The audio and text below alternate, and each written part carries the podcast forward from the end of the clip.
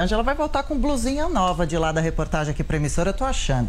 Bom, último assunto aqui no Jornal da Manhã, uma pesquisa sobre a corrida eleitoral para o governo de São Paulo mostra Geraldo Alckmin à frente em uma eventual candidatura, com 30,2% das intenções de voto. Em seguida aparecem Fernando Haddad, do PT, com 16%, Guilherme Boulos, do PSOL, com 12,5% e o ministro da Infraestrutura, Tarcísio Gomes de Freitas, com 6,3%. Em outros cenários, sem a presença de Alckmin e Haddad, mas com Márcio França, o ex-governador receberia 24 4,3% dos votos contra 18,6% para Guilherme Boulos. Em terceiro lugar aparece o atual vice-governador Rodrigo Garcia com 7,9% e Tarcísio de Freitas em quarto com 6,7%. A pesquisa também questionou os entrevistados a respeito do atual governo de João Dória e 28,2% consideraram a administração como ótima ou boa e 39% disseram que péssima ou ruim. Além disso, 43,1% afirmaram que aprovam o atual governo de São Paulo e 51% reprovam. O levantamento do Instituto Paraná Pesquisa ouviu 1.818 pessoas maiores de 16 anos entre os dias 13 e 17 de dezembro em 898 municípios de São Paulo. Agora 10 horas e 1 minuto. Repita. 10 e 1. E termina aqui essa edição do Jornal da Manhã, ouvinte e espectador. Muito obrigado pela sua audiência. Continue com a nossa programação, lembrando que todo o conteúdo está sempre disponível para você no Panflix. Adriana, valeu pela companhia, voltaremos amanhã. Tiago Berraz, valeu por hoje. Boa quarta-feira para todos nós. A gente espera vocês de novo amanhã a partir das 6 da manhã. Até lá. Tchau. Realização Jovem Pan News. Jovem Pan Morning Show. Oferecimento Loja e 100. O melhor Natal é a gente que faz. Ainda bem que tem. Loja e 100. Já é tempo de realizar todos nossos sonhos conquistar.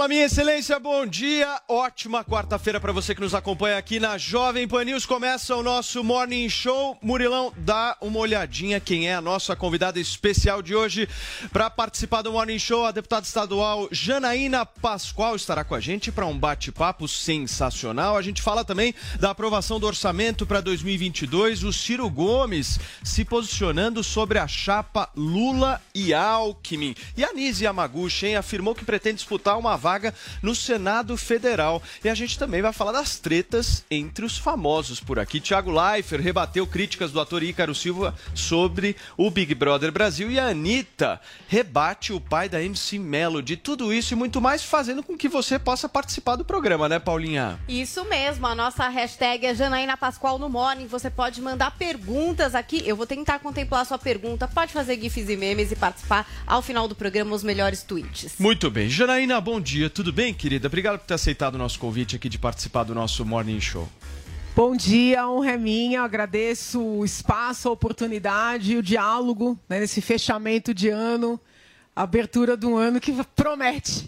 Promete, promete. Muita oração, a gente precisa de muita oração. É isso aí. Deputada, deixa eu te fazer uma pergunta para a gente começar o nosso papo aqui, porque hoje em dia o Brasil está vivendo aí um cenário do Lula na frente nas pesquisas, seguido do Bolsonaro e o surgimento aí de uma pré-candidatura do Sérgio Moro. Eu quero uma avaliação da senhora, porque membros desta bancada aqui já deram uma pulada de muro, já estão um pouco em dúvida, enfim, se vão de Bolsonaro ou de Moro. Eu quero saber de você, só um minutinho, querido. Você só tá um falando minutinho. de mim? Eu jamais Ah, estaria não. falando de você. Se a carapuça serve, a Tem uma gente do precisa pessoal, seguir, uma né? militante aqui, é lógico. Só. Militante? Janaína, eu quero saber Quem é de você o militante, eu? seguinte: Ah, eu num cenário que você tem que escolher entre Bolsonaro e Moro, você escolhe quem? Vamos lá. Tem pautas que eu concordo com o presidente, né, que são as assim chamadas pautas conservadoras. Por exemplo, estou 100% ao lado dele na defesa de que as pessoas não podem ser obrigadas a se vacinarem, não podem ter serviços essenciais eh, cerceados por decidirem não se vacinar, sobretudo quando englobam aí as crianças e os adolescentes. E eu tenho uma afinidade muito grande com o ex-juiz Sérgio Moro na pauta anticorrupção. É, entendo que o trabalho que ele desempenhou para o país é um trabalho que não tem preço. É, ele foi extremamente perseguido, é, teve o seu legado destruído pelo Supremo Tribunal Federal. Então, nós precisamos reconhecer os méritos de quem tem e dar razão para quem tem. E penso que a direita, ou esse grupo que mais ou menos direita, é, está caindo na armadilha da esquerda ao se destruir reciprocamente. É. Tá? Então é o seguinte, eu vou observar. Não se decidiu ainda. Mas, ô, Não, Janaína, não, eu quero ver quem vai ter mais chance Mas, de Janaína- derrotar o Lula no segundo turno. Mas vamos lá, Janaína. Porque o Lula, gente, o Lula está no segundo turno. Eu sei que os bolsonaristas se iludem dizendo que tem fraude nas pesquisas, que vai ter fraude na urna. É, A verdade é a seguinte: conversa com as pessoas, conversa com as lideranças políticas, entendeu? Lula está no segundo turno. não vê apoio dele Então nós precisamos, nós precisamos, né, eleger quem tem melhores condições. Se Bolsonaro passar, eu vou apoiar Bolsonaro no segundo turno. Se, Lu, Não, mas se no- o Moro no- passar, no- vou apoiar Moro. Esse é um cenário que você está falando de, de segundo turno. Eu quero saber no primeiro. Você vai ter que fazer uma escolha. É. Sim, amigo, mas a gente precisa se esperar para ver como é que a coisa vai estar mais Ou perto. seja, quem tiver lá na frente é quem você vai. Mas, Janaína, moralmente falando, deixa eu te fazer uma questão moral. A gente está percebendo, e você diz mesmo, que o STF arruinou praticamente a Lava Jato, arruinou praticamente a reputação do Moro, colocando como juiz espacial. Você não acha que sobra um certo oportunismo do juiz Moro, que eu reputo um herói também, e atacar justamente um governo? Tudo bem, Bolsonaro foi leniente em relação ao combate à corrupção, mas não fez corrupção. Você não acha que ele é oportunista quando faz comparações, ilações sobre ah, racha- eh, rachadinha ou emenda parlamentar com mensalão? Você não acha que ele, eu- o foco dele deve ser- deveria ser uma crítica acerba a Lula e ao STF? Não há uma certa covardia atacar justamente o governo da qual ele fez parte? Ele está iludido, Sim. como os bolsonaristas estão iludidos, e todos estão caindo numa armadilha. Qual seria essa a armadilha de desmerecer quem está à direita. É. Como é que, como é que amanhã, por exemplo, se o Bolsonaro passar para o segundo turno, esse pessoal do MBL vai se posicionar? É, um O. Kim falou que vai pro Japão. Vai apoiar o, o Lula? Vai ficar neutro? A neutralidade é Lula. É a aí. neutralidade é Lula. Né? Como é que os bolsonaristas que estão aí acabando com o juiz Sérgio Moro, ofendendo, desmerecendo, tratando como traidor, como é que eles vão se posicionar? Como o Alckmin está fazendo com Como o é Lula. que eles vão se posicionar se o Moro passar para o segundo turno? Eu não vou cair nessa armadilha. Eu tenho foco, eu sei o que eu não quero para o meu país. E sobre a decisão do Faquin de tornar o Lula elegível, você viu o tweet do Moro pedindo para as pessoas respeitarem essa decisão? Eu, eu me lembro que eu acho até que acho que foi nesse que eu até fiz um comentário, tá? É, o, o Moro erra muito. Ele é muito inocente, sob ponto de vista político.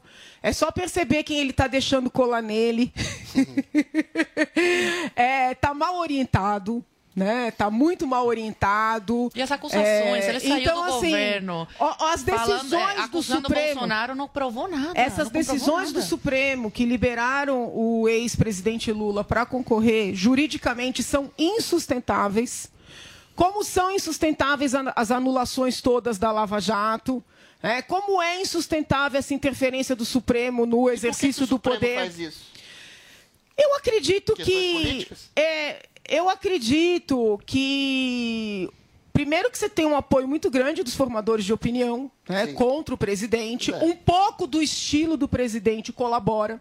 Porque Ah, o mas uma presidente. estética de estilo É, não mas o presidente uma não se ajuda. jurídica de E, gente, eu vou falar algo que vai deixar todo mundo raivoso, eu já estou acostumada. né? O caso Flávio deixou o presidente refém. Não, concordo com você, plenamente. Entendeu? O caso concordo. Flávio deixou o presidente refém. Eu falei isso mil vezes, Entendeu? Adriles. Então nós temos, nós temos que olhar pelo país. É, eu falei isso para o presidente quando nós nos conhecemos. Meu, meu, meu objetivo é meu país. Não é eleger nem A nem B.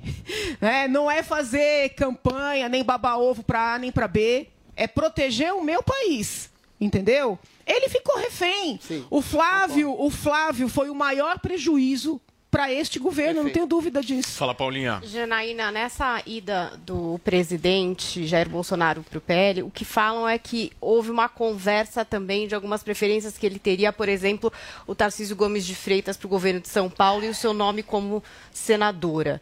É, você vai sair para o Senado? Você, você iria para o PL? Está dentro dos seus planos? Você está considerando isso? E nessa situação, você apoiaria o Jair Bolsonaro, né? Ou não? Veja, é, eu já falei né, com, com alguns interlocutores que o meu apoio é um apoio a ideias, entendeu? A propostas, não é a pessoas. Então, esse apoio que o presidente requer é um apoio incondicional. Esse apoio eu não tenho como dar. Não, não está em mim. É, porque ou concorda é, 100% ou tá fora. né? Eles Mas têm é uma assim dinâmica, eles têm uma dinâmica de que a, a maneira como a família se comporta é como se eles fizessem um grande favor de permitir que as pessoas lhes dê apoio. É horrível. É um, é um- um culto, entendeu? Então, assim, eu não me encaixo nisso. Eu critiquei isso no petismo a vida inteira, dentro da universidade. Eu não me encaixo nisso. Você acha que isso E, é por Então, assim, acho muito pouco provável eu estar numa sigla que, que vai ter, assim, um comando, sabe? Muito pouco provável. Fala, a Paulinha já fez a pergunta Tá. dela. Deixa eu colocar aqui na tela, por favor, produção. Joga o nosso Zé Maria Trindade. Já está conectado, Zé, ou Murilão? Então coloca ele para mim. Fala, Zé. Bom dia para você. Nós estamos aqui com a deputada estadual Janaína Pascoal e eu quero a sua participação por aqui, Zé. Salve, já aqui no Planalto Central do país.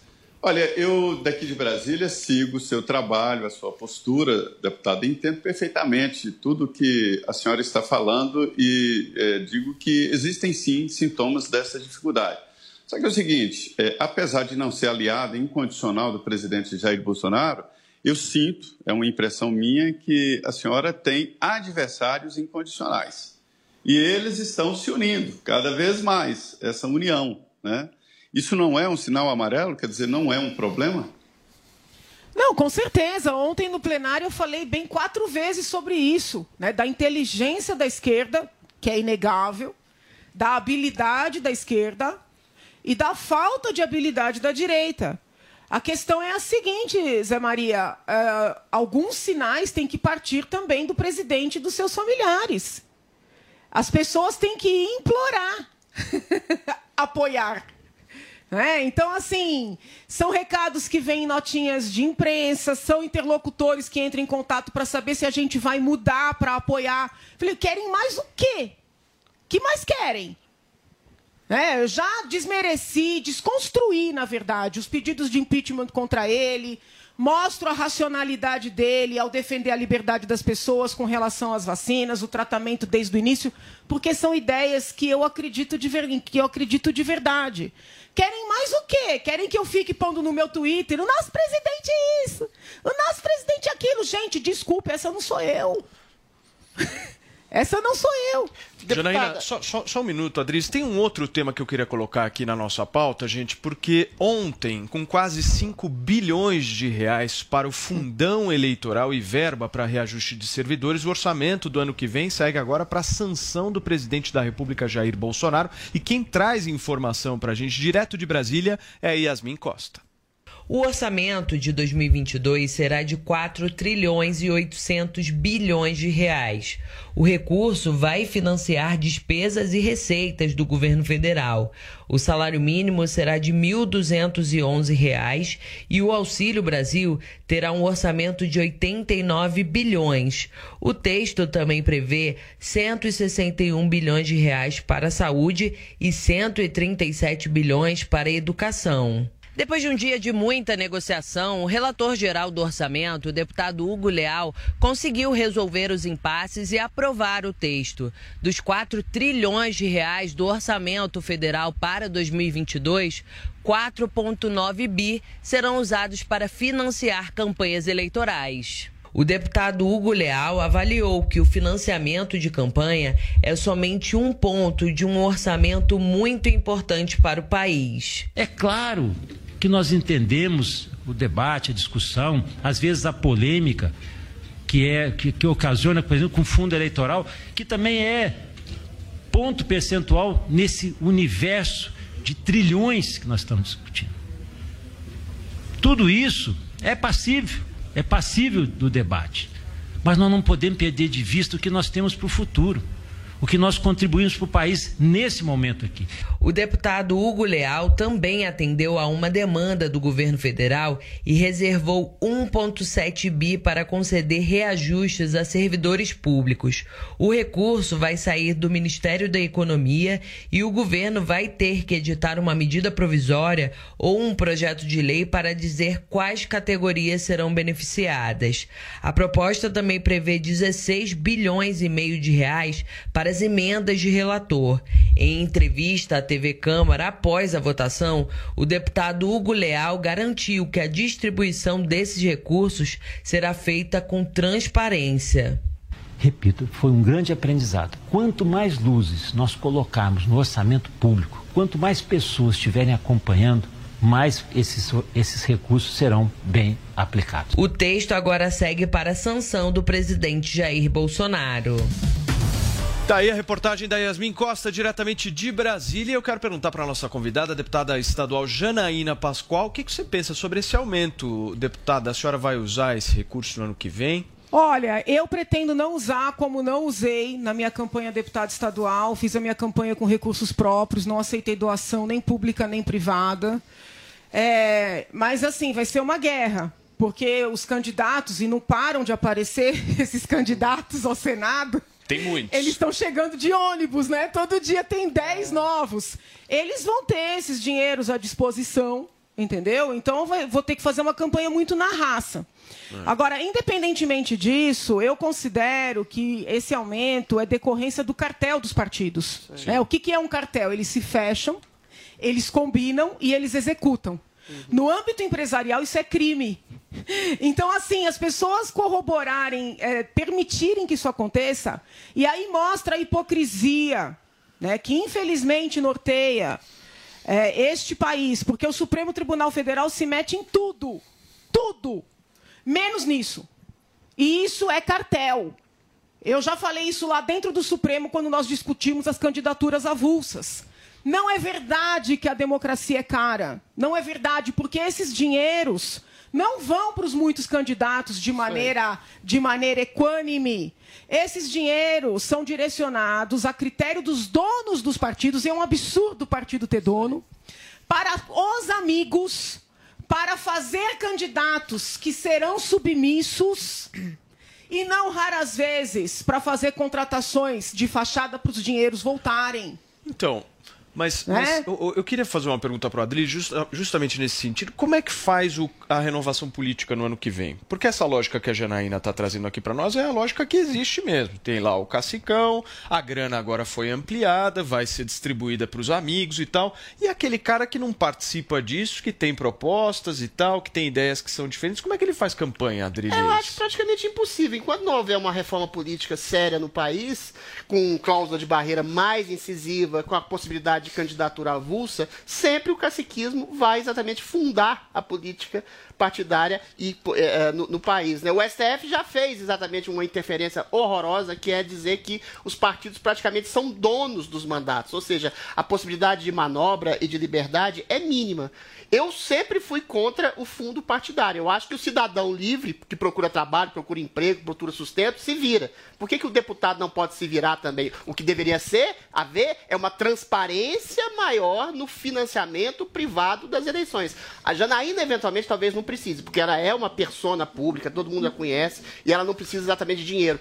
A possibilidade, eu aceitaria, desse fundo público de campanha, se fosse uma coisa praticamente espartana que equalizasse, que É. tornasse mais igual a possibilidade de candidaturas, aí sim, de alguém ingressar no mundo político, alguém que tem boas ideias e não se render ao caciquismo, que é praticamente impossível, ter a possibilidade de visibilidade através de um financiamento espartano. Mas, como a Janaína bem disse, são os partidos que direcionam para onde e de que forma, de que estratégia vão esses dinheiros Adriles, e têm seus privilégios. É- E tem uma outra coisa interessante nessa história, porque esse dinheiro do fundo eleitoral, porque ano que vem nós vamos ter campanha para deputado estadual, federal, senador, governador e presidente. Esse dinheiro, ele não é utilizado nas campanhas de estadual. Porque o cálculo matemático para que o partido venha a ganhar esse recurso depois de quatro anos não faz, não leva em consideração quem é candidato a deputado estadual. Então essa grana só vai toda para os deputados federais. É muito curioso isso. Ou seja, a campanha de deputado estadual ela não tem o apoio. E os bons quadros só de- são de interessantes para puxar deputado federal. Eu coleciono convites para sair a deputada federal, porque acreditam, também não, não posso afirmar, que eu puxaria gente, que significa mais tempo de TV e mais dinheiro. Ou seja, a gente é visto como um cifrão ambulante. Um quadro como eu, que eu considero um quadro bom para exercer um mandato, tem dificuldade para conseguir num partido grande, É. e daí a minha questionamento, essa coisa de cláusula de barreira, isso é uma ilusão. Num partido grande, um quadro como eu tem dificuldade para conseguir uma majoritária, para cláusula de conseguir. barreira é uma ilusão? Porque, por exemplo, onde é que eu vou ter. Onde é que eu vou ter espaço para concorrer ao Senado com liberdade? Nos partidos pequenos. Teria se tivesse Nos candidatura grandes, independente. nos grandes. Mas a cláusula de barreira em coadunação com a possibilidade de candidatura Ah, bom, aí tudo bem. Essa é Porque os grandes negociam. Entendeu? Tem partido que contrata o outro, paga o outro para não dar legenda para um bom quadro. Mas nos Estados Unidos não é assim, são dois partidos grandes que movimentam a política. Aí realmente você tem que se adequar a uma política partidária, mas uma política partidária visível, de grandes partidos, um de direita, um de esquerda, em que você está inserido. Ou seja, é, é uma forma muito maior do que os 33 É, mas hoje a negociação, hoje a negociação negociação não é debate de ideias. Ah, isso é- Entendeu? é. é quanto mais submissa é a pessoa. Aí eu volto até a questão do PL. É um perigo eu ir pro PL. Porque o presidente e, o fi- e os filhos, eles dizem assim, esse, esse eu deixo sair, esse eu deixo sair. Amanhã eles cismam Mas isso comigo. qualquer partido, eu, né, Janaína? eu, Entendeu? É, Mas talvez no pequeno eu tenha um pouco mais de liberdade. Qual, Talvez você não tenha uma Você tá família conversando com completa. algum? Eu conversei com o PRTB, conversei com o DC, recebi contatos também do Agir, tá? que são partidos pequenos, que não tem tempo de TV, que não tem fundo, não tem nada. Mas que, pelo menos, por enquanto, me garantiram liberdade. É, mas aqui para você é mais fácil por ser São Paulo. O distritão não passou. Então, por exemplo, para pessoas em Brasília, dificulta muito. Por isso que as pessoas têm que ir para um partido maior. Teve gente lá que quase não conseguiu se eleger com 80 mil votos e gente com menos entrou. Entendeu? Então, para São Paulo é fácil, mas tem outras regiões do Brasil que dificulta. Não, mas como eu estou falando de Senado, eu acho que é a mesma situação. É, candidatura Entendeu? majoritária. O Senado, ele não é proporcional. Sim. Né? Número de votos. Eu considero a eleição mais difícil porque não tem dois turnos. Então, se um, um concorrente tiver um voto a mais que você, ele vai ser o senador, entendeu? Muito bem. Ô Zé, cadê você, Zé? Coloca o Zé na tela, Murilão, pra gente ainda não? Da- Vamos chamar? Tô. Ô Zé, eu Tá quero aquela pergunta polêmica, aquela que você faz pra todo convidado aqui no Morning Show. Você sabe do que eu tô falando. Eita! Olha, mas antes eu queria dizer que a, a deputada tem toda a razão. A história é essa mesmo. Deputada, me disseram o seguinte: veja bem, num local, numa empresa onde se fabrica sapatos, roupas e não sei o quê. O que vende mais, o que dá mais lucro é sapato. O que, que a empresa vai fabricar? Sapato. Então, no Congresso Nacional, o que, que dá lucro, o que, que soma? Deputado. O que, que os partidos querem? Deputados, para fazer mais lucro. E outra coisa, Paulo, o dinheiro no ano que vem para os partidos será de 6 bilhões de reais. E eu explico. 4 bilhões e 900 reais para o fundo eleitoral e 1 bilhão e 100 milhões de reais para o fundo partidário. Somando, então, serão 6 bilhões de reais para os partidos políticos no ano que vem. É, esse orçamento aprovado traz exatamente isso. Agora, deputada, dá a impressão na sua candidatura agora né, ao Senado Federal que a senhora gostou e que se transformou em política e quer o poder. Independente de Bolsonaro ou de Lula, está querendo mesmo é ir para o Senado Federal, é isso? Não. É, eu quero oferecer à população o melhor quadro. A senhora é o melhor quadro? Não é o professor. Pô, se ela não falar. Se ela não acreditar nisso, Adri. Quem vai acreditar? Meu Deus! Pois é, exercer dignamente o poder. A melhor formação. A melhor formação. Uma pessoa que trabalha 25 horas por dia. Pode perguntar até para a oposição lá na, na Assembleia. E a Nise, Amador? É, Entendeu? E a Nise? É uma pessoa independente. Eu quero votar em mim pro Senado. Entendeu?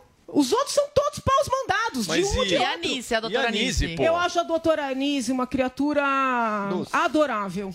É, eu encontrei com a doutora Anise num restaurante japonês, logo depois dela ser humilhada naquele lixo de CPI. É, eu fui lá dar um abraço nela. Então é uma criatura adorável. É, acredito, veja, é um direito dela se candidatar. Podia baixar a bola, né? Deputada. Mas se ela podia. saísse a deputada federal, até É. poderíamos Tem fazer parte. É né? Poderíamos fazer parte. Você acha que tem né? mais chance de Agora, ganhar? é um direito dela. Eu não tenho como olhar para uma pessoa e dizer não se candidate. Isso aí seria absolutamente antidemocrático. Ô, ô Janaína, eu não posso deixar o vácuo. Você falou exatamente de um pedido precário da CPI. A gente sabe que a, a senhora foi a responsável pelo pedido da CPI da Dilma Rousseff, junto com o Miguel Reale. Agora, eu queria saber como é que a senhora analisa, como é que a senhora percebe esse, essa análise, essa- esse pedido de impeachment do presidente feito pelo professor Reale. Então, o professor Miguel, junto com outros professores, ele fez aquele parecer final da CPI, que depois foi convolado num pedido de impeachment um pouco mais estreito. Né? Mas no parecer final, que deu margem ao pedido, ele chegou a atribuir ao presidente o crime de epidemia. É, Então, assim, veja bem, né? um- uma pandemia que assolou o mundo ainda nos desafia, né? ainda nos coloca pânico, vamos dizer assim. Ele querer atribuir ao presidente da República né, passa de todos os limites do razoável. Então, do ponto de vista jurídico, o pedido é insustentável. Né? Do ponto de vista político, da retórica, é mais um, né? tem sei lá quantos, entendeu? Eu li alguns dos pedidos que estão lá, mas do ponto de vista jurídico, todos insustentáveis. Mas o professor Reale teve uma postura política nesse pedido, a senhora percebe? O professor Miguel nunca gostou do presidente. Nunca gostou. É, sempre foi um PSDBista raiz. É, quando começaram os escândalos do PSDB, ele saiu, se não estou equivocada, se filiou novo, não sei se continua, não tenho certeza absoluta da questão da filiação. Mas, assim, na essência, ele é um PSDBista. É um pedido político, então. E, assim, gente, o PSDB é. O, o que é o PSDB? É a Alckmin tentando ser vice de Lula. É isso aí. Né? Revoltante. Perfeito. Paulinha, vai lá. Eu queria, Janaína, você falou dessa questão jurídica e questão política. E aí o que a gente vê é mais isso se misturando cada vez mais. E nós, leigos, por exemplo, eu que não entendo tanto das leis, né? Sinto que às vezes tem a impunidade, né? Que a gente acha que está tudo certo, provas estão ali, mas aí por alguma coisa técnica que a gente desconhece, que a gente não entende direito, a gente vê pessoas, por exemplo, envolvidas em corrupção sendo soltas ou absolvidas, ou sei lá, o processo foi cancelado, vai voltar tudo de novo e tal. E aí falam, não, estão fazendo uso político, ou não, isso está dentro da técnica jurídica. É, quando que a gente vai chegar num lugar em que as coisas vão ser mais claras? Ou isso nunca vai acontecer para nós leigos? Amiga, o que eu posso te dizer é que para nós não leigos é igualmente revoltante. Porque quando você vai olhar os processos das pessoas comuns do povo, o advogado alega uma série de nulidades, de questões, muitas vezes cerceamentos reais de defesa, e ninguém reconhece. Mas aí quando você vai para o âmbito dos poderosos, eu não estou falando nem de gente rica, tá? Porque muitas vezes a pessoa tem dinheiro e não, não consegue que essas nulidades sejam reconhecidas. Falando de poder. Você vai para o âmbito desses poderosos, existe muito uma- um jogo de interesses. É, alguém deve, onde vai ser dada aquela decisão, e aquele que vai ser beneficiado também teria o poder de fazer alguma coisa para esse que deve. Então, é muito triste. É, é mais triste para quem conhece o direito do que para quem, com todo respeito, não conhece, porque aí alguém explica e as pessoas acabam se conformando. A gente que sabe sofre muito mais. É, agora, eu acredito no meu país, eu acredito no meu povo, eu acredito que o tempo vai fazer com que a gente evolua, inclusive espiritualmente, e que o papel de quem enxerga é não se omitir, é não ter medo de falar. Por isso que eu busco esses espaços de fala. Sabe? É, não Mas é você acha que poder. adianta alguma coisa falar, tendo um STF aí que toma. Mas se a gente não é, falar, as medidas- aí, aí toma conta. Entendeu? Então eu acredito sim. de verdade que é necessário estar atento, é, conhecer, estudar, para poder mostrar. Né? O que o Supremo está fazendo, destruindo esse trabalho de depuração, é algo imperdoável. É, Janaína. não é só o ex-presidente Lula, é o ex-governador Cabral, são tantos outros, independentemente de linhas ideológicas, né? e isso tem um efeito lá no estudante de direito. Mas o Janaína. Só um minutinho, Adriles. Ah, Ô, Janaína, deixa eu só te fazer uma pergunta rápida. O que, que você achou da aproximação entre Lula e Alckmin? Daqui a pouquinho você vai me responder, Janaína, porque a conversa tá muito boa aqui no Morning Show desta quarta-feira. A gente vai para um rápido intervalo comercial. Fica por aí, na volta tem mais 10 horas e 30 minutos. No momento onde as pessoas estão cheias de dúvidas, o Bolsonaro vai para as ruas responder cada uma delas. Qual é a sua, rapá? Como assim, qual é a minha? Qual é a sua com essa camiseta escrota? Mitadas do Bolsonaro. Bolsonaro. Qual é o maior absurdo que um homem pode me dizer? Que te ama! Baixe agora na App Store ou no Google Play, no celular ou tablet. Panflix, a TV da Jovem Pan de graça na internet. Assista aos melhores programas pela Jovem Pan News. Jornal da Manhã. Pânico. Os Pingos dos Is. Morning Show. Nos canais 576 na NET Claro TV, Sky e DirecTV Go. Pelo canal 581 na Vivo TV ou também pela Oi Play. E na Parabólica, pelo canal 7 Digital. Jovem Pan News.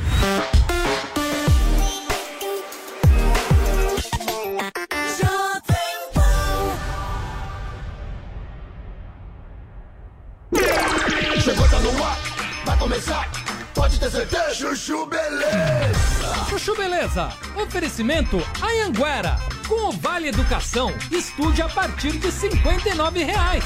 Consulte condições. Para ocupar o seu lugar no mundo, você já aprendeu o caminho.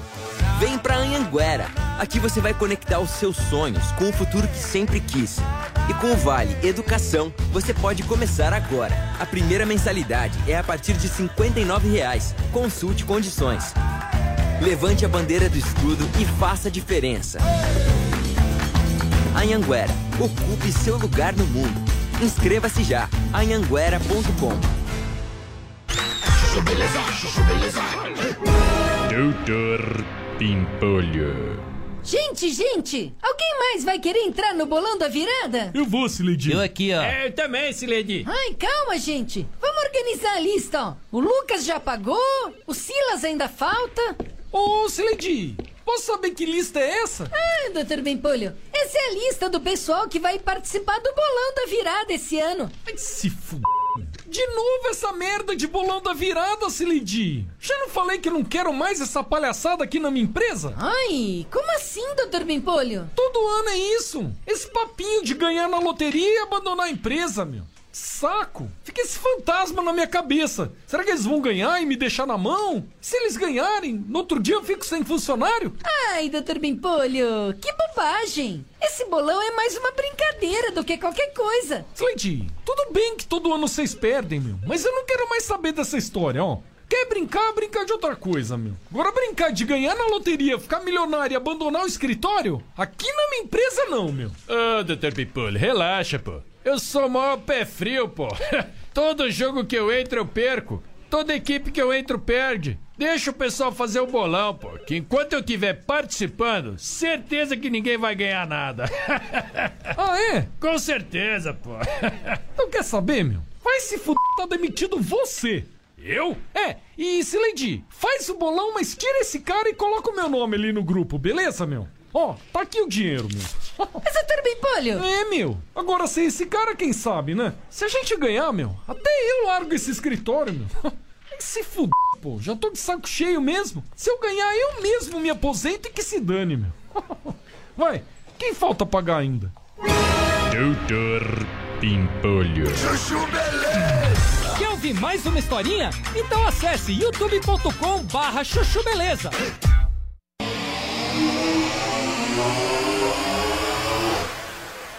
Campanha que vai governar é o Lula da, da, da Dilma, do Palocci, da, da Palocci não, que eles brigaram, né? Mas o do Zé Disseu, do Lindinho, da, da, da Glaze.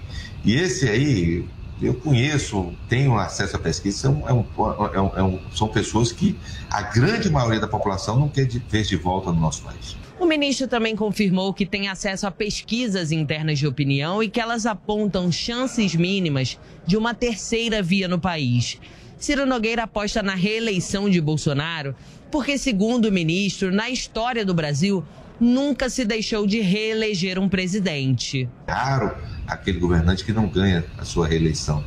É isso que a gente vai procurar demonstrar e agora muito demonstrando o que foi feito e o que poderemos fazer ainda nos próximos quatro anos. O ministro-chefe da Casa Civil ainda disse que se identifica muito mais com o presidente Jair Bolsonaro do que com Lula, de quem foi aliado por anos. É matéria da nossa Yasmin Costa, Janaína Pascoal, a nossa convidada de hoje aqui no Morning Show. Quero que você possa me esclarecer uma coisa. Quem é o porco espinho e quem é a capivara entre Lula e Alckmin?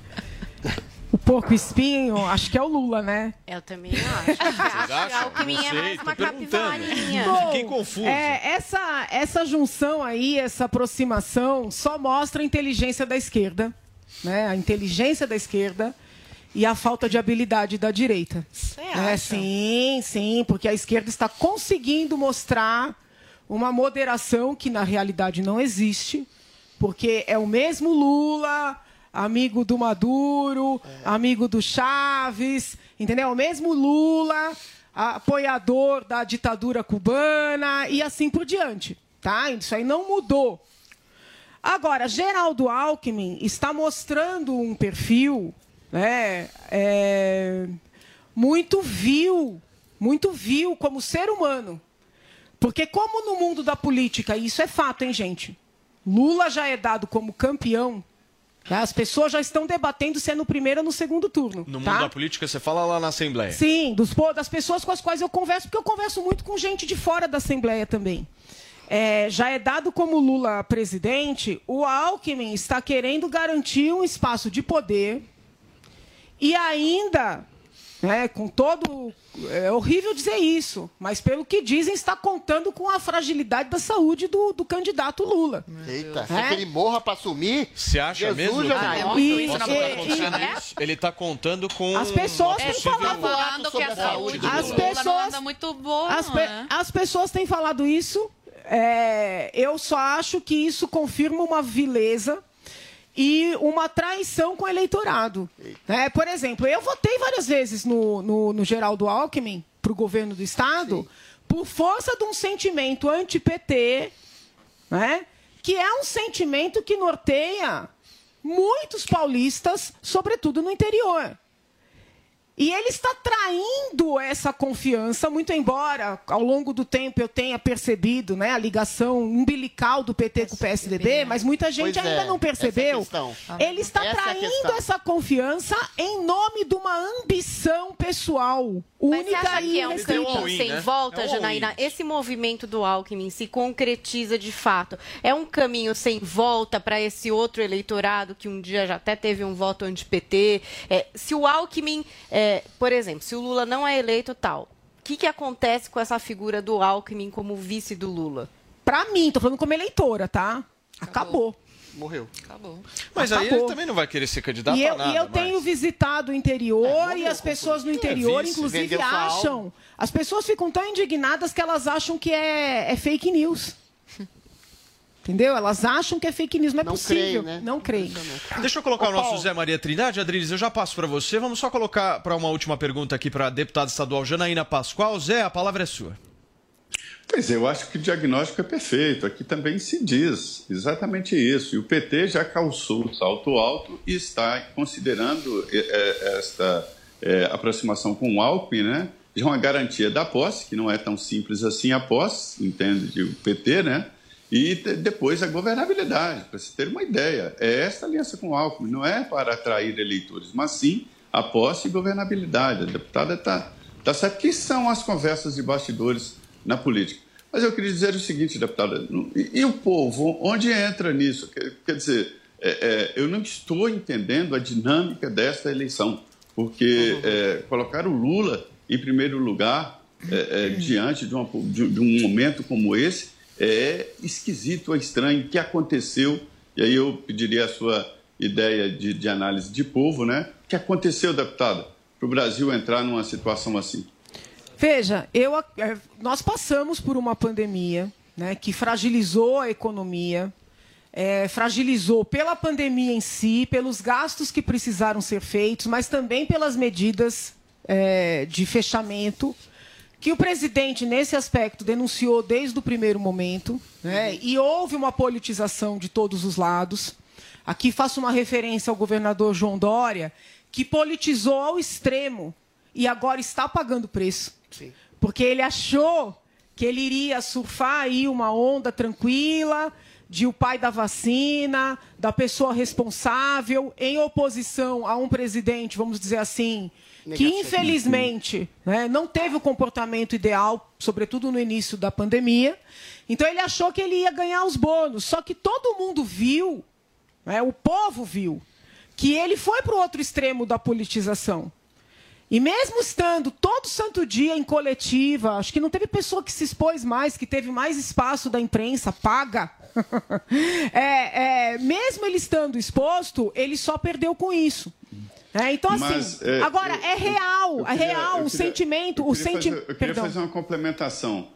É, a- posturas como a, a da senhora é, em criticar o presidente, isso não contribui enormemente para essa situação?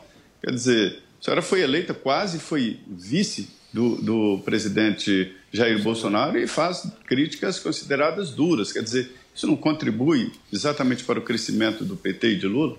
Eu, eu não acho que as minhas críticas sejam críticas irresponsáveis. Entendeu? Então, por exemplo, eu reconheço os méritos do presidente. É diferente de outros parlamentares que efetivamente se elegeram na rabeira dele e que criticam tudo. Não é meu caso. Né? Mas de que lado Mas a senhora está? De que lado a senhora está? eu estou do lado do Brasil. Isso aí é discurso de candidata ao Senado. Eu reconheço que o presidente acertou quando, por exemplo, fez o auxílio emergencial. É, Mas você ao- concorda que você vai ter que escolher um lado, É, Janaína? chega uma hora em política que Não você tem que assumir Eu os entendo- erros e eu- acertos. Eu, lado entendo, eu entendo a Gente, Janaína meu lado porque é o lado que não tá o PT você a tem um lado, é você é antipetista. Esse, em primeiro lugar, antes de ser lavajatista, bolsonarista, enfim, você em primeiro lugar é antipetista. Onde o PT estiver, você vai estar do outro lado. Sim. Mas você concorda que é, caso não seja feita uma escolha, não haverá uma, uma competitividade É. com o PT, porque o PT está escolhido já. É, Sim, é o Lula, sim, acabou. mas é que eu, eu tão- acredito que ainda muitas, muita água precisa rolar para nós termos exata dimensão de quem terá melhores chances. Pois é, mas a, a postura já Eu não tenho aguerrida de alguém apoiando o presidente já não, há necessa- não é necessária para que essas águas rolem para um lado, para uma convergência de uma candidatura real de direita que possa se contrapor ao Lula. Porque se todo mundo se pulverizar, aí, como a senhora bem disse, a, a omissão, o silêncio é fator determinante de apoio ao Lula. Ô, Veja, Janaína, gente, eu é- acho- é eu essa, acho que essa- tem que escolher essa crítica que caminho. vocês estão fazendo, eu recebo com humildade. Só que as pessoas, eu sou isso. Tá entendeu? Eu não tenho como olhar e dizer assim, olha, não. O presidente está certo 100% do tempo. Não tenho, não sou eu essa, entendeu? Tá, tá. Mas, ô Paulo... posso só agradecer a participação do Zé? Eu já passo para você, Obrigada, Adriles. Zé. obrigado pela sua participação aqui no nosso Morning Show. A gente se vê amanhã, O Zé. Zé Valeu. fugiu de mim, Abraço para hein? você. Fugiu? É, ele Fugiu veio aqui você, quando mas não estava. Caiu na gandaia comigo segunda-feira. que a Fugiu gente da cubana, até quatro Zé? da manhã. Você fugiu da cubana? Pra ficar comigo. De jeito nenhum. Meu Deus Ela do céu. fugiu de. Ela preferiu pra caralho. Tchau, Zé. Abraço para você. Agora sim, Adriles em seguida às oito. Não, eu queria fazer uma contradita. Primeiro falar que o Ciro Nogueira, se um é capivara, se um é porco espelho, é uma vaca, um boi que vive à sombra da opinião de quem está no poder. Já fez elogios rotundos a Lula, já fez críticas acebas a Bolsonaro. Agora, eu queria fazer uma contradita à senhora, deputada, no seguinte sentido. A gente fala da direita e da esquerda. O PSDB, na verdade, é uma falsa direita, né? É um partido social-democrata, de centro-esquerda, que nunca exatamente se contrapôs ao PT, a não ser por questões de poder.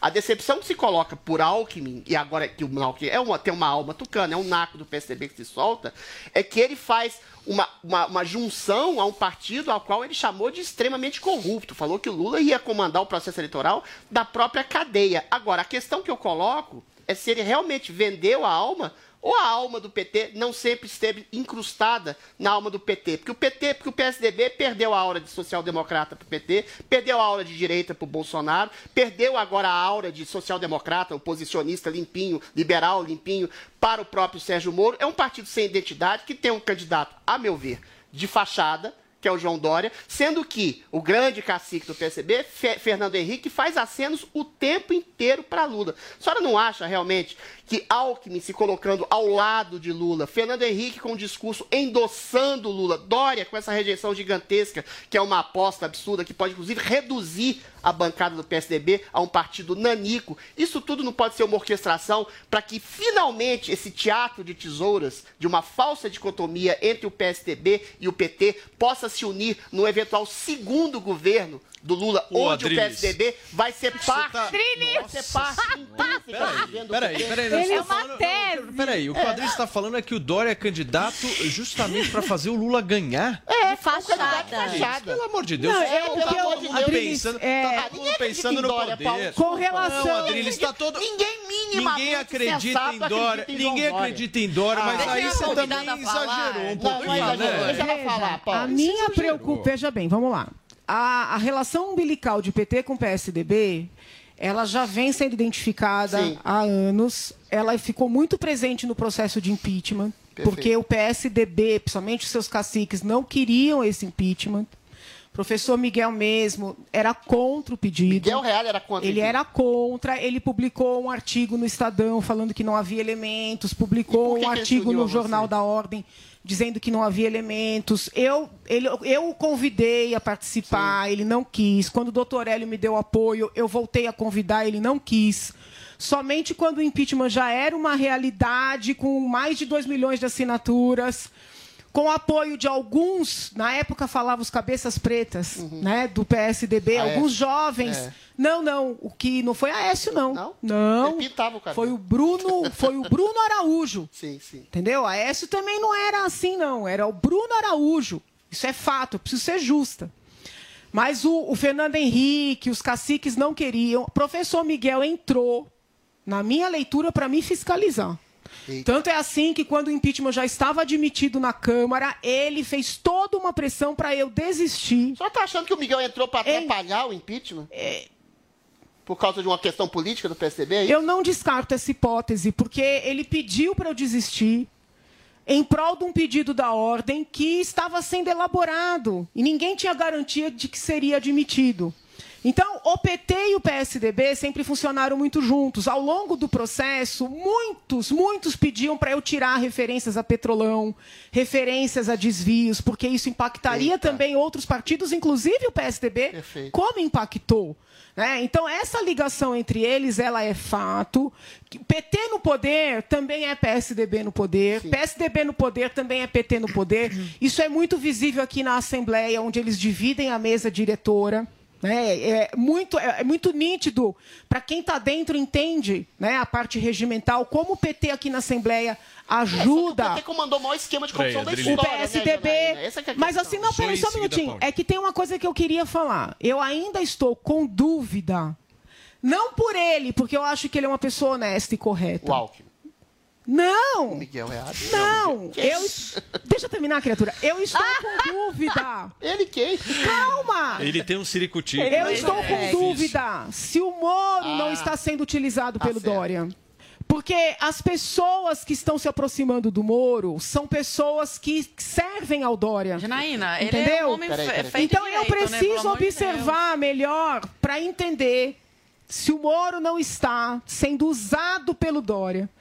É, ele fica no front tomando as pancadas, tomando as porradas, entendeu? Uhum, sei. É, sendo, vamos dizer assim, desmerecido por aqueles canais que sempre é, reverenciaram Dória, piranha. movimentos. A hora que ele ferro. enfraquecer, aí ela, não, não, mas é que ele não tem condições, ele não decolou, então entra o Dória. Eu não acho que o Dória O Janaína, seja eu um apostei candidato de quadrilhas fachada. isso, hein? Sim, mas aí não é hein? porque o Moro é ingênuo. Então foi um acordo entre os dois. Não coloca pela forma que você fala do do, do Ela Moro. falou ser usado. da- ah, coitadinho do Moro, né? Ela toda hora fala que o Moro tá sendo usado. foi oportunista. O cara foi saiu o governo cara foi atirando, falando que juiz, provas, colocou um monte de gente na prisão e eu É, coitadinho, não o é bobinho ser, da história. Não, não, pode ser. Vai ser mais político que a gente, Moro viu? Quando tá ele saiu buscando? atirando no governo, ele não apresentou provas nenhuma das denúncias que ele fez. Ou seja, não era o Dória, não era o. PSDB, não foi usado por ninguém. O que o Moro está buscando, o que o Moro está buscando é uma estabilidade, um mandato que assegure ele uma certa proteção. Isso é Não, fato. não é só isso, Mas Paulo. seja na presidência Mas da você República. desmerecer ou o seja no caráter do. Sérgio Moro também. Não, eu não acho é que ele tem um... desmerecer. um- um- Não, só é, é uma defesa ao legado dele. Não, esse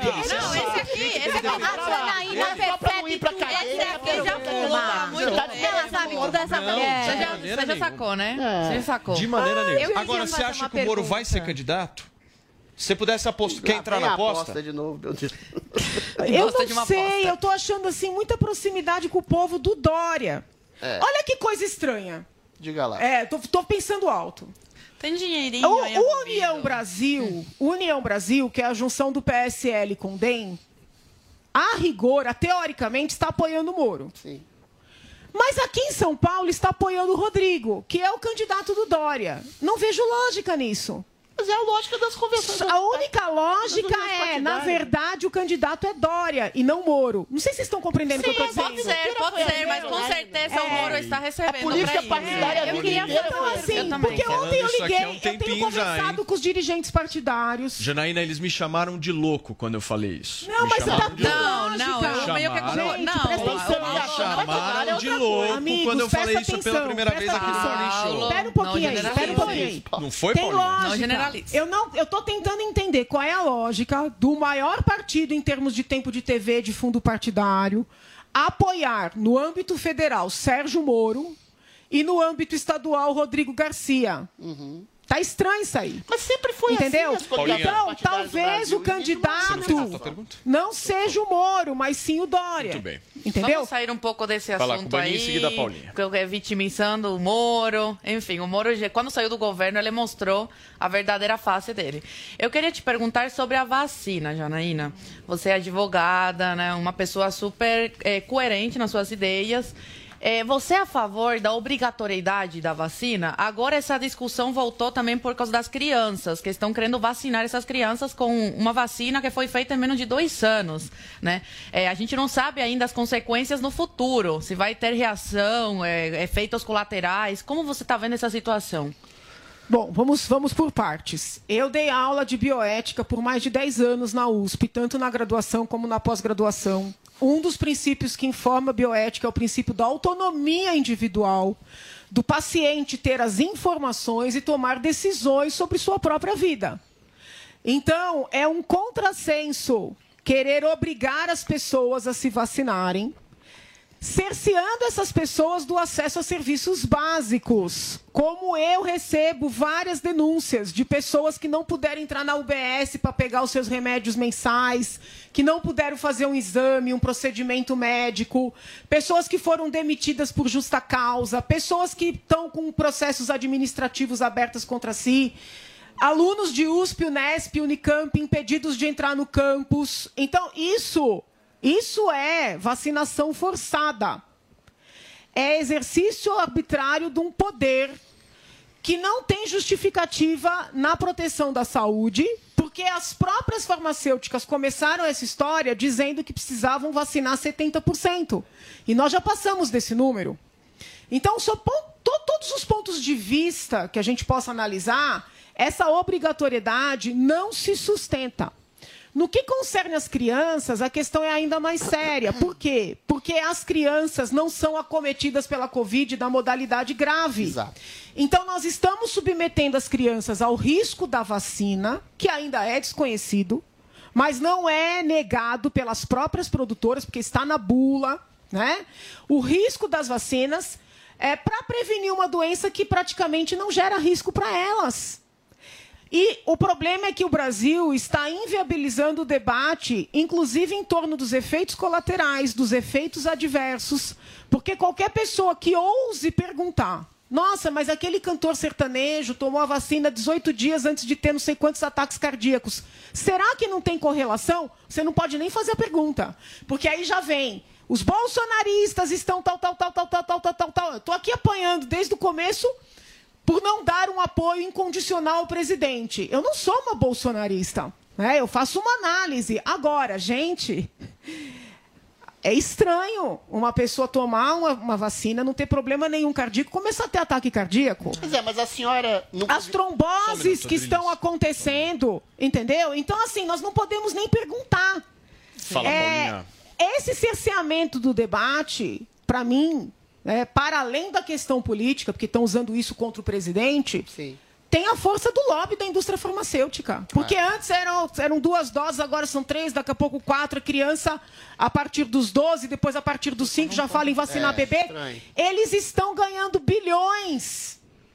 Então é muito grave o que está acontecendo. Nessa pauta eu apoio o presidente incondicionalmente. Fala, Paulinha. Janaína, é, qual é a sua opinião, então, sobre a Anvisa? Você acha que a Anvisa está fazendo um mau trabalho de esclarecimento à população? É um órgão é, que a gente não pode confiar? Eu não sei. Eu acredito muito na Anvisa, por exemplo. O próprio presidente dizia que acreditava na Anvisa, que à medida que a Anvisa, por exemplo, é, fizesse ali a sua pesquisa e aprovasse as vacinas, os brasileiros seriam vacinados e assim foi. Qual é o seu grau de confiabilidade na Anvisa? Janaína, você Olha- vai responder isso? Deixa eu só colocar uma matéria aqui que ilustra bem esse tema. O Butantan, gente, terá de apresentar novos dados sobre o uso da Coronavac em crianças. A reportagem é da Nani Cox.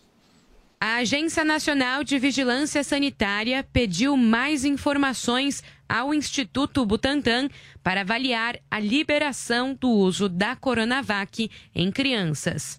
A reunião, feita nesta terça, contou com a participação de especialistas externos, além de representantes do Butantan e da Anvisa. Na avaliação dos técnicos da agência e de pesquisadores convidados, há lacunas importantes nos dados apresentados que ainda impedem afirmar de forma científica o grau de imunidade gerado nas crianças e adolescentes. Os servidores apontaram ainda que praticamente não houve mudança em relação ao dossiê anterior, que foi indeferido. O Butantan fez o pedido para que a vacina seja usada na faixa etária de 3 a 17 anos. Na China, sede do laboratório Sinovac, o imunizante já é aplicado em crianças com mais de 3 anos. A Anvisa deve encaminhar questionamentos sobre informações que ainda não estão no processo e que impedem a conclusão da análise. Em nota, o Butantan afirmou que foram apresentados dados robustos sobre imunogenicidade e segurança do imunizante, mostrando, mais uma vez, que há elementos suficientes para autorização. O Instituto reforçou o agradecimento às associações que participaram da reunião. O encontro contou com representantes da Associação Brasileira de Saúde Coletiva, Sociedade Brasileira de Pneumologia e Tisiologia, Sociedade Brasileira de Infectologia, Sociedade Brasileira de Imunologia e a Sociedade Brasileira de Pediatria. Muito bem, tá aí a matéria do jornalismo da Jovem Pan falando um pouquinho mais sobre esse pedido de mais dados aí feitos pela Anvisa, né, Paulinha, para o uso da Coronavac em crianças de menos de 11 anos. Ô, Janaína, aproveitando essa pergunta da Paulinha, que ela te fez esse questionamento da Anvisa, essas ações da Anvisa, inclusive essa que foi relatada na reportagem, não demonstram cada vez mais a transparência do órgão? Ou seja, o órgão ele não teve uma atuação absolutamente satisfatória nesse momento de pandemia? Porque se a Anvisa tivesse de alguma maneira fazendo algum tipo de, de erro, né, ou alguma defesa de alguma empresa específica, ela não teria esses atos, essas transparências de justamente, olha, a gente tem dúvida Well, aqui, é. vamos pedir mais dados. Mas não, hoje nós temos a unanimidade aqui nesse determinado tema, a gente acredita que sim. Eu, pelo menos como brasileiro, mesmo vendo essa atuação da Anvisa, eu, eu me sinto muito confortável, assim, confio na Anvisa, porque eu acho que se a gente não confiar na Anvisa, nós vamos confiar no quê? Na Quero a tua opinião. Gente, é, é o que eu entendo, mas a questão não é confiar ou desconfiar. Todo órgão é feito por seres humanos e todos os seres humanos são falhos. Nós não somos deuses. Então, essa questão de dizer, olha, o órgão falou, tá falado, o Supremo falou, tá falado, o. Supremo erra todo santo dia. Isso aí. Né? A Anvisa é confiável, é séria, tem grandes quadros, ok, mas é Deus? Não é Deus. Então, quando eu entro nos sites. Posso só te interromper um minuto? Eu queria muito receber a todos vocês que por um acaso chegaram agora aqui no Morning Show da Jovem Pan News. São 10 horas e 59 minutos. Nós estamos recebendo aqui a deputada estadual de São Paulo, Janaína Pascoal. O papo tá muito bom e a gente está falando um pouquinho sobre a atuação da Anvisa agora. Pode continuar. Sim, deputada. as pesquisas que eu li, por exemplo, sobre vacinação de crianças, seja com Coronavac, seja com Pfizer, foram pesquisas feitas pelas próprias fabricantes. Então, isso tem que ser levado em consideração. Mas, mas aí, Mesmo mas imagine que a gente pesquisas, desconfie. só um minutinho. Mesmo nestas pesquisas, está escrito que não há elementos para falar quais serão os efeitos a longo e médio prazo pela novidade da doença, pela novidade das vacinas. Então, os pesquisadores deixaram isso registrado. No caso da Coronavac, foi uma amostra né, com crianças orientais, que eles também fazem um- um- um- uma anotação. Olha, não tem uma amostra muito plural de crianças. Então, por que, que a gente não pode falar sobre isso? Por que, que nós não podemos perguntar? Por que tem necessidade de ou dizer amém, né? ou refutar? É um pouco da dinâmica do petismo, da dinâmica do, do bolsonarismo, é a dinâmica do anvisismo? Não! Todos os órgãos que são formados por seres humanos são Só um passíveis minuto, de erro. Janaína, a gente vai continuar nessa discussão porque a conversa está muito boa aqui. Eu quero saber também sobre eleições 2022, governo de São Paulo, Senado Federal, Presidência da República. Tem debate político, tem debate sobre comportamento e entretenimento aqui no Morning Show. Fica por aí porque tem muito mais. 11 horas e 1 minuto. A cozinha mais trash do mundo está na Panflix. Aí você corta bem picadinho que isso aqui tem que render pra 27 porções. Tá, bem? bom? Tá ótimo. Aqui os competidores encaram uma dura jornada com os chefes mais temidos do Brasil. Cinco, Cinco segundos dá pra fazer muita coisa. três segundos. Dois. Mito que é mito. O que foi, Furril? Nada. Fala na cara. Tonavo, eu estava aqui e a sua produção me entregou essa vassoura. O que, que eu faço? Olha, varre e voa! E ele não leva desaforo pra casa. Vamos lá pra pergunta! Bolsonaro, minha sogra vai fazer aniversário. O que eu dou de presente pra ela? Dá pra ela uma cama redonda, porque quem dorme em cama redonda é cobra enrolada! Baixe agora na App Store no Google Play, no celular ou tablet. Panflix, a TV da Jovem Pan de graça na internet. A Jovem Pan apresenta Conselho do Tio Rico.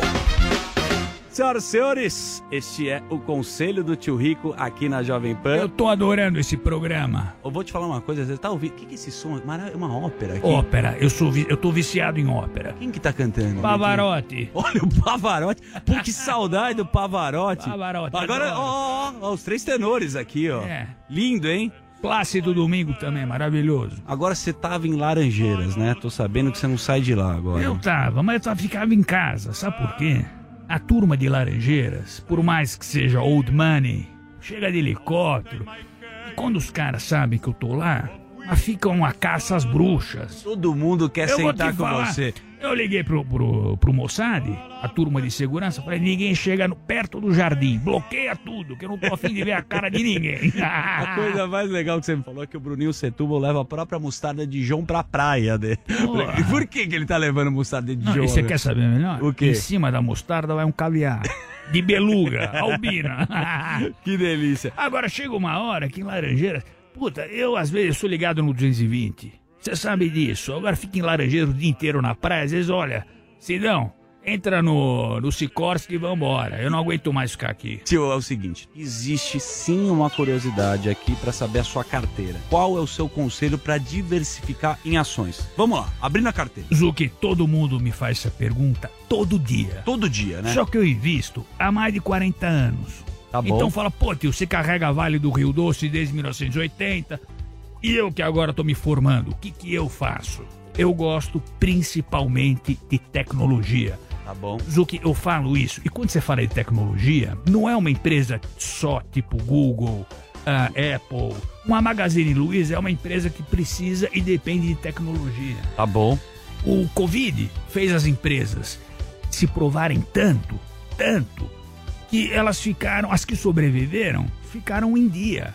Eu quero dizer, demitiram todo mundo que precisava demitir, ah, fizeram uma cacetada de coisa e tão redonda. Então, você vê que o, o fluxo de grana dessas empresas tão ótimas, a bolsa tá afundando pra cacete, mas o número de caixa, o número de grana, o resultado não tão, não tão ruins.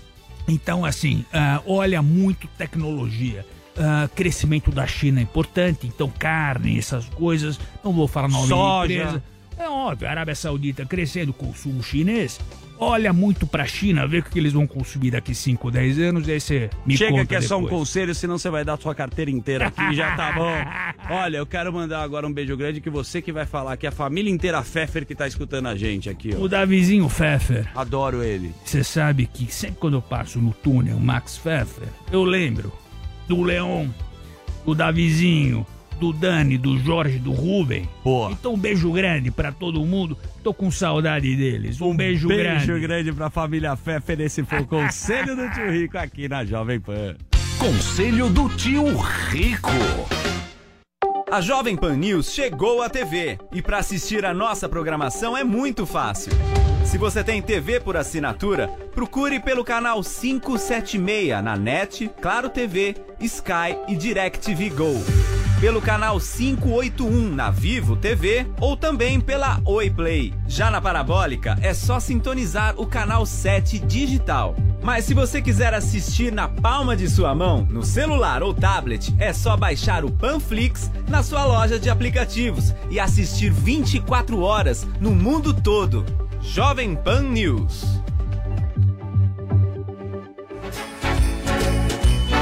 Chegou o Natal da New Cursos. Não tem presente melhor que o aprendizado. Ele vale pra vida toda. Aproveite os descontos de 30% em toda a plataforma e envie um curso de presente para aqueles que você mais ama. A promoção é por tempo limitado. Corra para garantir o presente de todo mundo. Acesse agora mesmo newcursos.com.br. N I U cursos.com.br. Notícias, humor, esporte, entretenimento e claro, e claro, as músicas. Aqui, na melhor do Brasil. Você está preparado? Com Sky, você tem motivos de sobra para celebrar as festas de final de ano. São filmes, séries, esportes e muito mais que você pode assistir pela TV, celular ou computador com planos a partir de R$ 64,90 por mês. E só esse mês você assina Sky e ganha 30 dias dos seis canais Telecine. Aproveite! Ligue agora para 3003-0220 e vem pra Sky. Sky, a gente se diverte junto. Jovem Pan.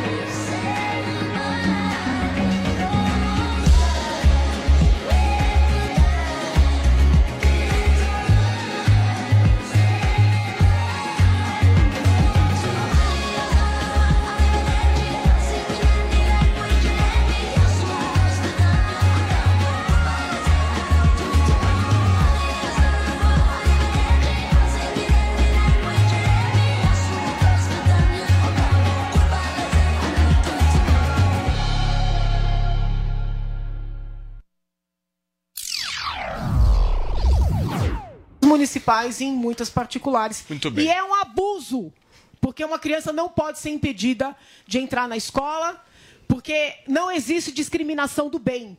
Não existe discriminação politicamente correta. Todas as minorias têm que ser respeitadas. Paulinha, vamos falar um pouquinho de eleição estadual agora? Vamos, porque eu dei uma olhada no Twitter da Janaína e vi que ela já abriu, por exemplo, o apoio para uma candidatura para o Tarcísio de Freitas. Se ele for candidato ao governo de São Paulo, eu vi que ela colocou que São Paulo seria bom para São Paulo um forasteiro, até foi essa palavra que ela usou ali.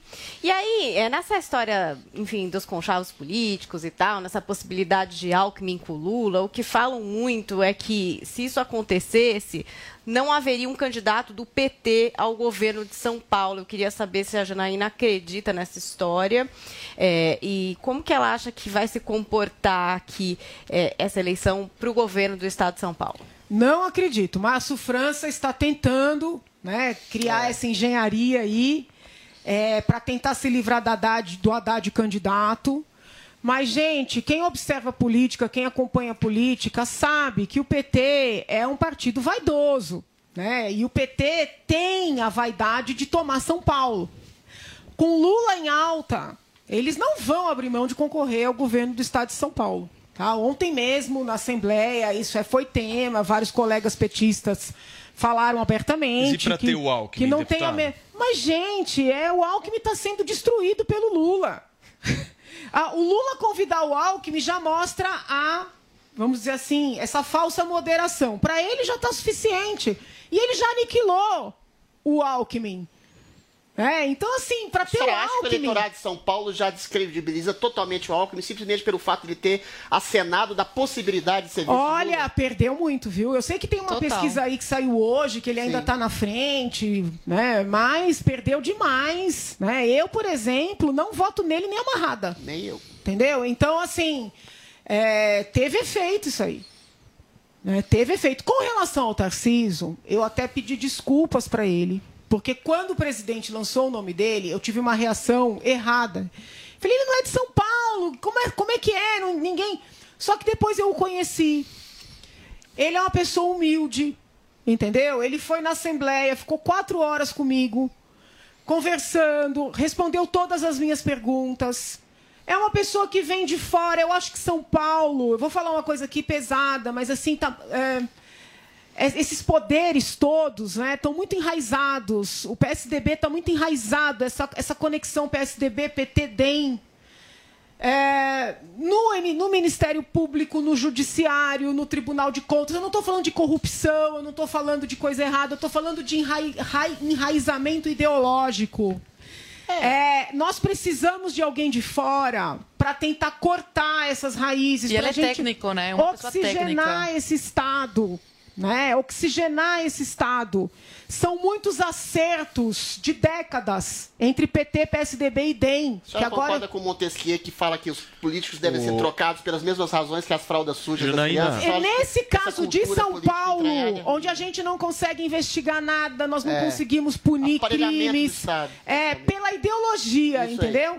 Tarcísio de Freitas vir com a técnica que ele tem, com a moderação que ele tem, eu entendo que vai ser um bem para o Estado. Mas a senhora não acha Espera que só a um minuto, rejeição Adriles, do só, só um só um minutinho. Eu só queria trazer aqui um assunto importante dessa questão que a gente está discutindo, porque mais de 10 auditores da Receita Federal, todos ocupando funções de chefia ou substitutos de chefia, pediram a exoneração dos cargos nesta terça-feira. Isso por conta da falta de previsão de aumento da categoria. A carta foi encaminhada no mesmo dia em que o Congresso Nacional aprovou o orçamento para 2022. Nele, apenas categorias policiais tiveram reajuste salarial. Todos os pedidos de demissão na Receita foram feitos delegados e eh, foram feitos pelos delegados e adjuntos do Rio de Janeiro e do Espírito Santo.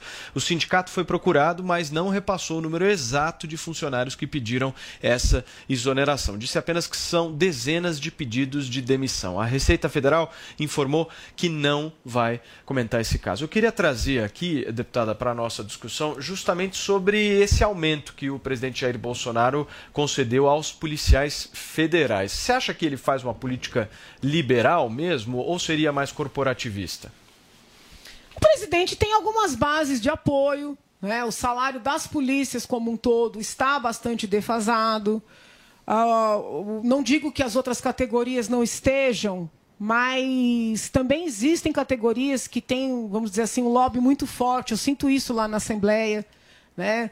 É, nós estamos num momento difícil. O problema é a perplexidade de você não dar reajuste para os funcionários e aumentar esse fundo eleitoral vergonhoso, entendeu? Então, assim, essa perplexidade, ela, ela está presente. Mas também é, tem que ter um pouco de compreensão, sobretudo das carreiras melhor remuneradas, de que vai ter que dar atenção para as que são Então, mas- menos remuneradas. mas, Aqui na, na Assembleia, por exemplo, as carreiras mais fortes, que têm um lobby mais.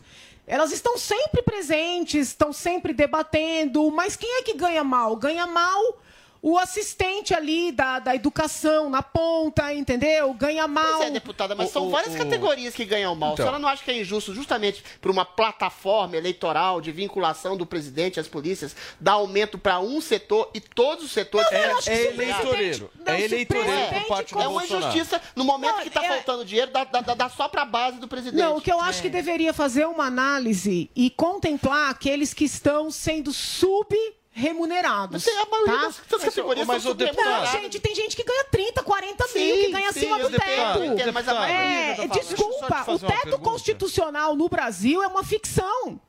Então eu sou defensora de que quem ganha acima do teto tem o salário cortado imediatamente, não tem, não tem direito adquirido sobre algo que é inconstitucional. Mas, então tem gente deputada. que ganha pe- pensão, entendeu? Acima do teto. Então daria para cortar. E nesse ponto, independentemente de ser gente que apoia ou não apoia, nós temos que fazer uma uma uma depuração de cima a baixo. Mas, deputada, Né? como eu, é que- eu como é falando muito país- sobre a minha, minha experiência aqui na Assembleia. Eu vejo muitas vezes as carreiras que ganham muito terem força para pedir mais, né? E aqueles que são gente, tem gente no estado de São Paulo que ganha menos do que um salário. Não tô brincando. Mas como é que o nosso país, essa é a minha pergunta que eu faço para você. Porque se a gente for analisar, você tem dois mundos. Um mundo é o do setor público, outro mundo é o do setor privado. No setor privado, as pessoas que trabalham no setor privado, em comércio, enfim, têm lá seus empregos, ralam, trabalham dia e noite para ganhar um salário que, meu, é comido pela inflação, não está sendo discutido nenhum tipo de aumento. Aí vem o funcionalismo público, dá aquela pressionada aqui, ali e tal. O presidente Jair Bolsonaro se elegeu em 2018 com uma pauta liberal na área econômica. Inclusive, Ele nunca foi, né, gente? Mas- Vamos falar a Teve verdade. uma pandemia que mas, escolheu as mas não interessa, de não governo interessa. interno. Lógico que Aumentar, interessa. aumentar É salário de policial interessa. Federal, aumentar salário de policial federal não tem nada a ver com pandemia. Aí é tem com coisa. Populismo corporativista. Populismo corporativista, é isso que está sendo É, o feito. que eu posso falar é da nossa experiência aqui. Tá? Existem categorias, mas eu tenho uma- um, um corpo de auxiliares de, de institutos de pesquisa que ganham menos de um salário. É, os assistentes de ensino ganham menos de um salário. Mas eles não conseguem ter benefícios porque não tem força. Então, os grupos que ganham mais, que são me pior menos ainda, número... deputada, é o então, lobby ganha mais- mais é, mas força é isso que eu estou aumento. dizendo. A gente precisa ter esse olhar também, porque não é todo funcionário público que está nadando em dinheiro, entendeu? É, é isso que eu... É, então, acho que é mais justo ter um olhar de contemplar aquelas categorias que ganham menos, ganham de maneira injusta, do que ceder ao lobby, por exemplo, com todo o respeito desses funcionários Mas que ganham quem mais. vai contemplar essas categorias que são injustiçadas se elas não têm não lobby, tem se que elas não têm contemplar Olha, agora, Quem Rodrigo. vai dar força? Agora eu não tem dentro dinheiro, da Assembleia, pandemia, Não tem- tem não força eu dentro da Assembleia, eu tenho Não tem lutado por dinheiro, o elas. Tá eu lutei quebrado. por elas na reforma da Previdência, conseguindo uma porcentagem de desconto menor para essas categorias. Entendeu? Então, mas elas não têm lobby, elas não têm sindicato. Mas se der aumento para todo mundo, Peraí. a senhora concorda que Paulinha, eventualmente vai, vai você tem pergunta? Eu queria faltar trazer uma todo mundo. pergunta da nossa hashtag Janaína Pascoal no Morning. A pergunta é do Teodoro. E tem outras pessoas também nessa mesma linha de pergunta. Ele diz assim: Bom dia. Caso você venha a ser eleita senadora, teria coragem de encabeçar um processo de impeachment de um ministro do STF? Olha, eu já pedi uma vez, né? Se eu tive coragem, sendo advogada. De quem, né? deputada? Eu pedi o impeachment do ministro Toffoli. Sim.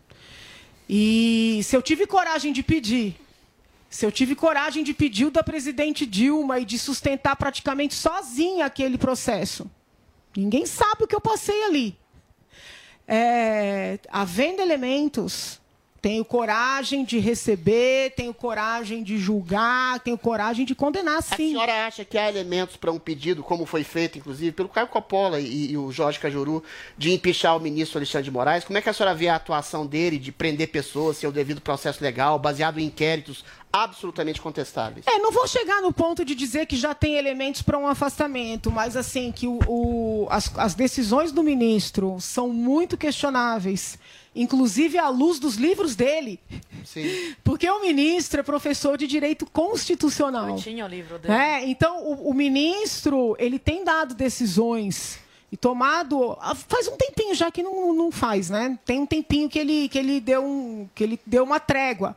Mas aquele inquérito das fake news, aquele inquérito dos tais atos, anti- supostos atos antidemocráticos, são absolutamente incompatíveis com a Constituição Federal e principalmente com as obras do próprio ministro, entendeu? Então tudo isso seria avaliado num pedido que haveria de ser consistente, porque infelizmente também a gente tem que fazer uma crítica construtiva aqui. Pedido de impeachment não é, não é desejo. Não é assim, olha, eu tenho desejo de tirar fulano, chega lá, escreve qualquer coisa e acha que aquilo vai andar. Você tem que ter justa causa, tem que ter fundamentação, tem que ter anexação de provas, tem que ter desenvolvimento do raciocínio. Só- então, a maioria dos pedidos que estão em andamento, eles servem para o lixo, nada além disso. Adriles, por Ô, favor, faz. deputada, a questão que se coloca é a seguinte: tudo bem, o Alexandre de Moraes tem tomado medidas arbitrárias que é quase praticamente consenso. Mas o que me causa espécie é o STF anuir, não só anuir, mas endossar e defender o ministro Toffoli. Hoje o ministro Toffoli está na capa da Isto É como fiador da democracia. A gente sabe que a imprensa, a mídia em geral, tem uma ojeriza enorme ao presidente e faz com que o ministro seja um portador dessa, dessa, dessa oposição sistemática ao governo. Agora, como é que a senhora analisa o STF que endossa e defende esse tipo de medida arbitrária? que a senhora Olha, a concordou gente vai divergir aqui. A gente vai divergir. Ah. Quando eu pedi o impeachment do ministro Toffoli, eu não recebi recados de petistas nem de ninguém para desistir, mas eu recebi de bolsonaristas. Então, assim, o ministro. Bolsonaristas contrários ao impeachment do Supremo. Sim. Dias Toffoli. Do Toffoli. Não digo bol- bolsonaristas a Flávio, povo. vamos ser sinceros. Para proteger o senador Flávio Bolsonaro. É, Tem a gente. O meu pedido de impeachment do ministro, ele ocorreu em parceria com o MP Pro Sociedade, quando o ministro deu aquela decisão suspendendo todas as investigações com fulcro nos relatórios do COAF, que foi uma decisão que beneficiou Flávio Bolsonaro. o senador Flávio Claro, e também paralisou investigações que vinham sendo feitas com relação a parentes dos próprios ministros. Isso está Concordo. escrito no meu pedido que ficou engavetado pelo Alcolumbre, que foi um quadro que teve apoio do presidente Bolsonaro. Gente, a gente não Concordo, pode concordo, tapar o sol com a peneira. Tá, mas e o endosso Entendeu? do STF ao Alexandre de Moraes? Como é que a senhora vê isso? esse uníssono das pessoas verem perceberem. Vê, gente, isso é, um- é o corporativismo que, que fragiliza a república. Existe muito isso no nosso país. Ah, não, se você mexer com um deputado estadual, a Assembleia tem que se fechar na defesa do deputado. Sim, se ele merecer ser defendido. Ô, Janaína, né? Então, tá- assim, eu acredito muito na autodepuração dos poderes. Corporativismo é ideologia política, Janaína, deputada. o que- corporativismo. Porque, não, o presidente é chamado de nazista por- Peraí, pelo próprio ex-ministro que deixou agora a República de Weimar. É Ô, Janaína, o que você não é está campanha dizendo basicamente é o seguinte, que essa guerra, entre aspas, que o Bolsonaro promoveu com o STF é fake. Não, não, não acho que seja fake. Eu fiz aqui uma ponderação específica com relação ao ministro Toffoli. Entendeu? Eu não vejo essa oposição do ministro Toffoli com o presidente. Inclusive, houve uma decisão dele que. Mas essa, essa- esse, esse enfrentamento que o presidente da República promoveu, e inclusive é, Não, é, não mobilizando acho- as pessoas. Eu não acho que seja fake, porque tem Não é algumas pautas que o presidente defende com honestidade, como essa da liberdade de se vacinar ou não vacinar. É, é o único, né, que tá dando a cara a tapa não, e tá e nesse ponto ele, tá, ele está Questão da fazendo. lisura das eleições. Como é Ele- que a senhora se coloca nesse, nessa coisa de haver uma auditagem da possibilidade Eu da- sempre fui defensora do voto impresso. Tá? Com isso, não estou dizendo que não confie nas urnas, que tenha fraude, mas eu acredito que quanto mais segurança, melhor.